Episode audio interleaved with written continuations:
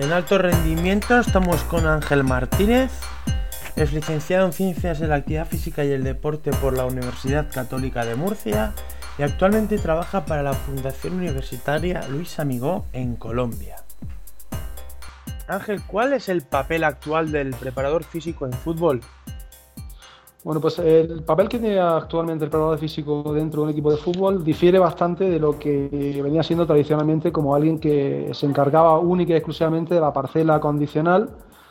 Eh, digamos que ya queda bastante atrás la imagen aquel del preparador físico que era básicamente un entrenador de atleta y ahora mismo es una figura que trabaja dentro de un cuerpo técnico y que recibe información y también asesora a diferentes profesionales que forman parte de este cuerpo técnico y está rodeado de psicólogos, de kinesiólogos, de entrenador, de fisiólogo y el preparador físico tiene un digamos que eh, tiene que atender a muchas necesidades, ¿no? Tiene que atender a la necesidad de que el entrenador le diga que eh, eh, actúe casi como metodólogo para la confección de tareas que cumplan con un objetivo técnico-táctico y a su vez tiene que preocuparse de que el desempeño condicional de los futbolistas esté siempre en un buen nivel también trabaja con el fisioterapeuta, con el kinesiólogo y yo destacaría básicamente que eh, la figura del preparador físico actual es alguien que, eh, que se mueve en muchísimos medios, ¿no? que, que, tiene que atender a, a, diversas parcelas, no solamente al,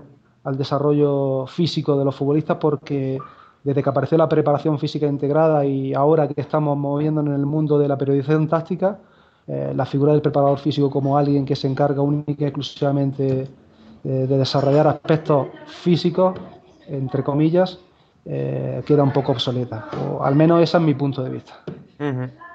Eh, ¿Cómo se coordina este staff, ¿no? este, este grupo de técnicos tan, tan grande que hay hoy en día?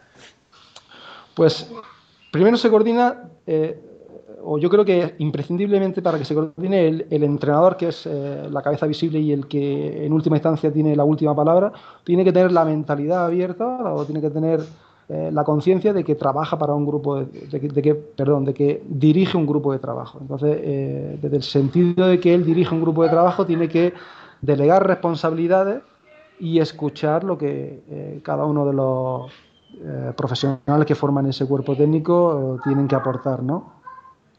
Desde luego que hay algunos entrenadores que eh, directamente delegan el trabajo condicional en el preparador físico y prácticamente no tienen contacto alguno. Eh, y hay otros entrenadores, afortunadamente, que son los que eh, se sientan en la mesa de trabajo, discuten con los diferentes profesionales, planifican la semana previamente y tienen en consideración lo que cada uno de los profesionales aportan y desde este punto de vista el trabajo físico y técnico-táctico no está descoordinado. siempre hay un, un encuentro preparado físico-entrenador para acordar cómo trabajar aspectos técnico-tácticos desde la parcela física y viceversa. Pero bueno, depende un poco del entrenador con el que te encuentres, claro. Eh, a ver, Ángel, eh, ¿cuáles son los factores condicionales de rendimiento del fútbol actual?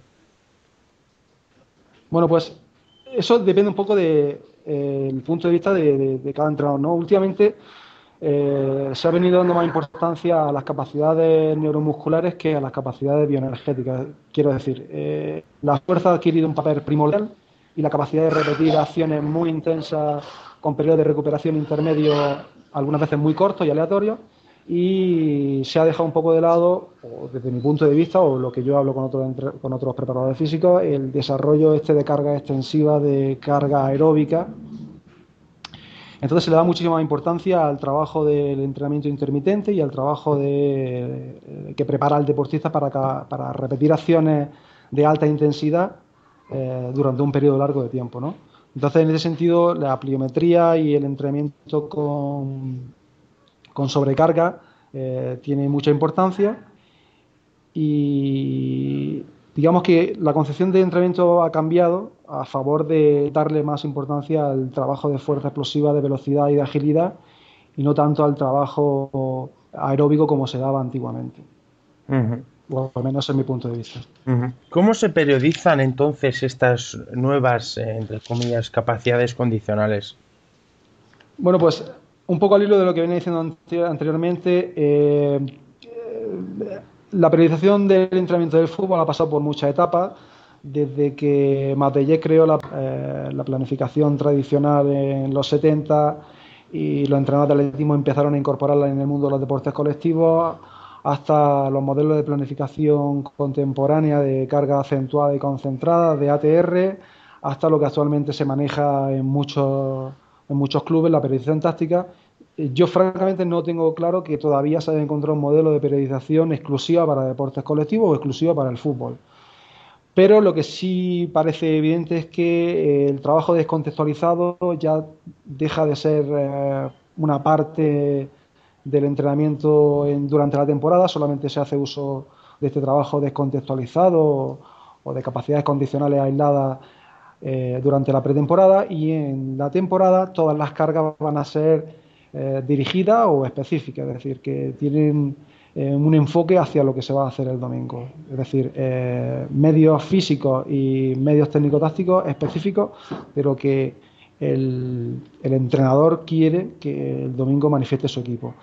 Entonces, muchas veces los preparados físicos nos encontramos con el poco tiempo para trabajar aspectos condicionales específicos que tampoco es un problema porque eh, tampoco es un problema muchas veces porque únicamente tenemos que preocuparnos de que los parámetros condicionales básicos de consumo de oxígeno, de umbral o de niveles de fuerza máxima estén eh, por encima de unos valores mínimos y a partir de ahí eh, trabajar aspectos tácticos y mantener o sostener esos fundamentos fisiológicos o condicionales en unos niveles óptimos. Pero, eh, no hace falta entrenar para eh, tener un consumo de oxígeno como el de un fondista o la, capacidad de fuerza máxima que tiene un alterófilo. Eh, entrenamos para competir. Ángel, ¿dónde estarían estos niveles mínimos tanto de fuerza máxima como de VO2 max para un futbolista?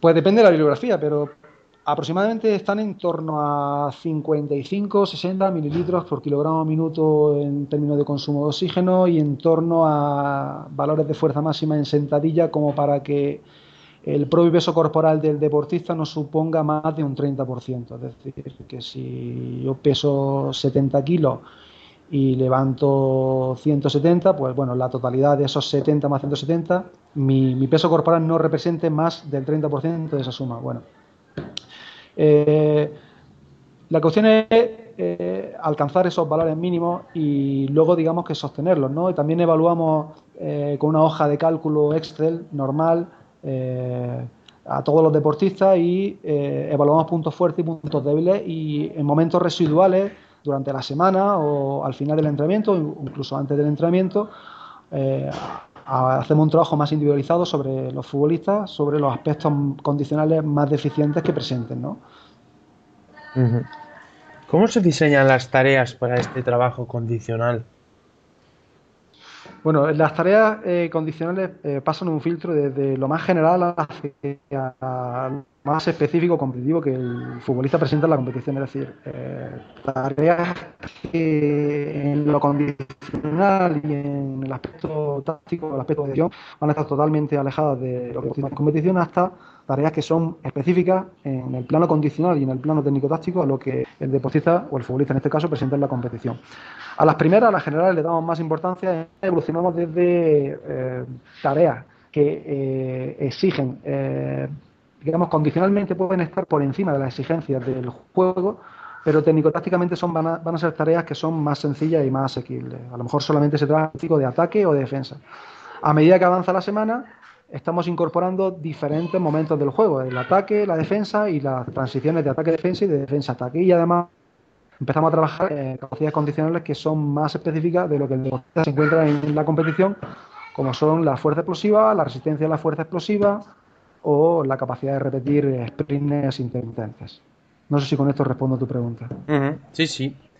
Y eh, ¿Qué importancia le, dan le, das a, al uso de los juegos reducidos?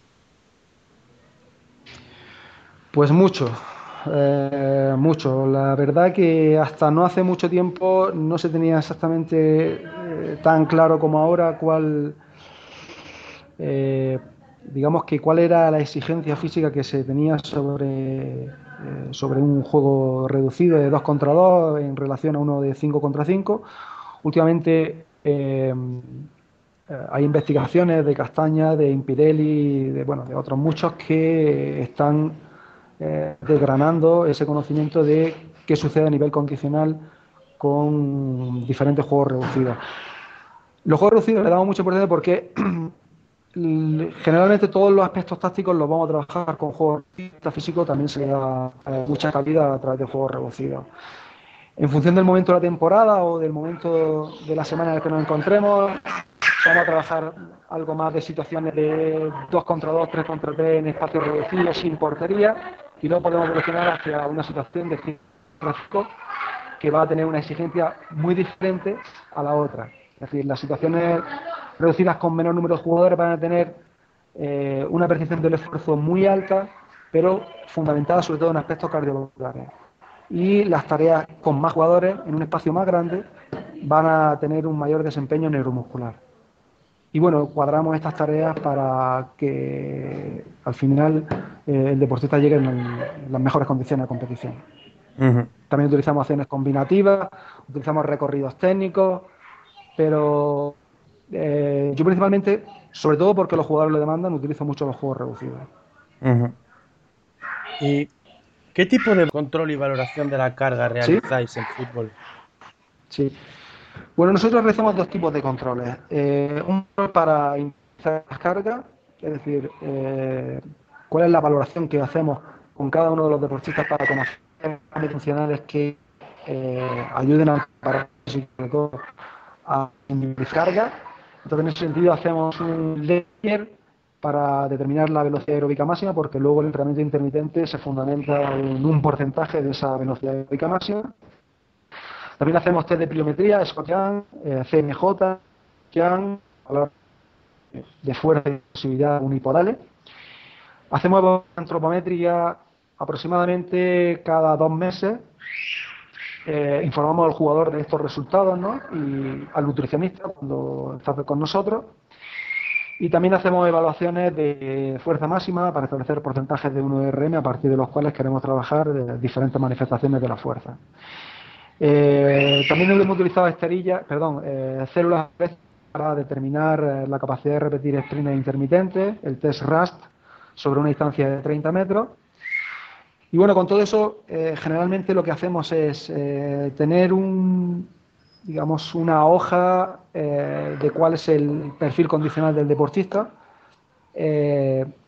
informar al futbolista de cuáles son sus puntos débiles y puntos fuertes y establecer momentos a lo largo de la temporada para hacer hincapié en esos puntos débiles que presenta el deportista y sobre todo porque creemos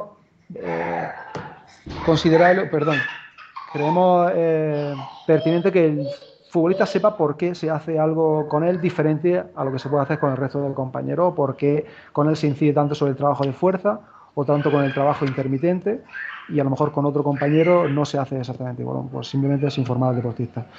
Y otra forma que tenemos de controlar la carga es que con valores de percepción subjetiva del esfuerzo que le damos a los eh, futbolistas al final de la sesión y entre 15 y 30 minutos se evalúan de una forma global eh, cuál ha sido la exigencia física que ellos consideran. Luego también en una hoja de cálculo tenemos la forma de obtener el índice de fatiga y el índice de monotonía, eh, porque bueno, hay diversos estudios que relacionan estos índices con peligro de lesiones o de sobrecarga.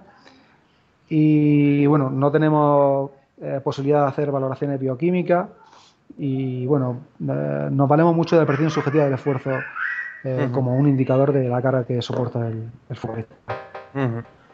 Pues eh, Ángel, en nombre de todo el equipo de alto rendimiento, te agradezco que hayas estado charlando esta noche con nosotros. Bueno, esta noche aquí en España, imagino que en Colombia será, será, de tarde. Y nada, que hayamos estado conversando sobre la temática de la preparación física en el fútbol.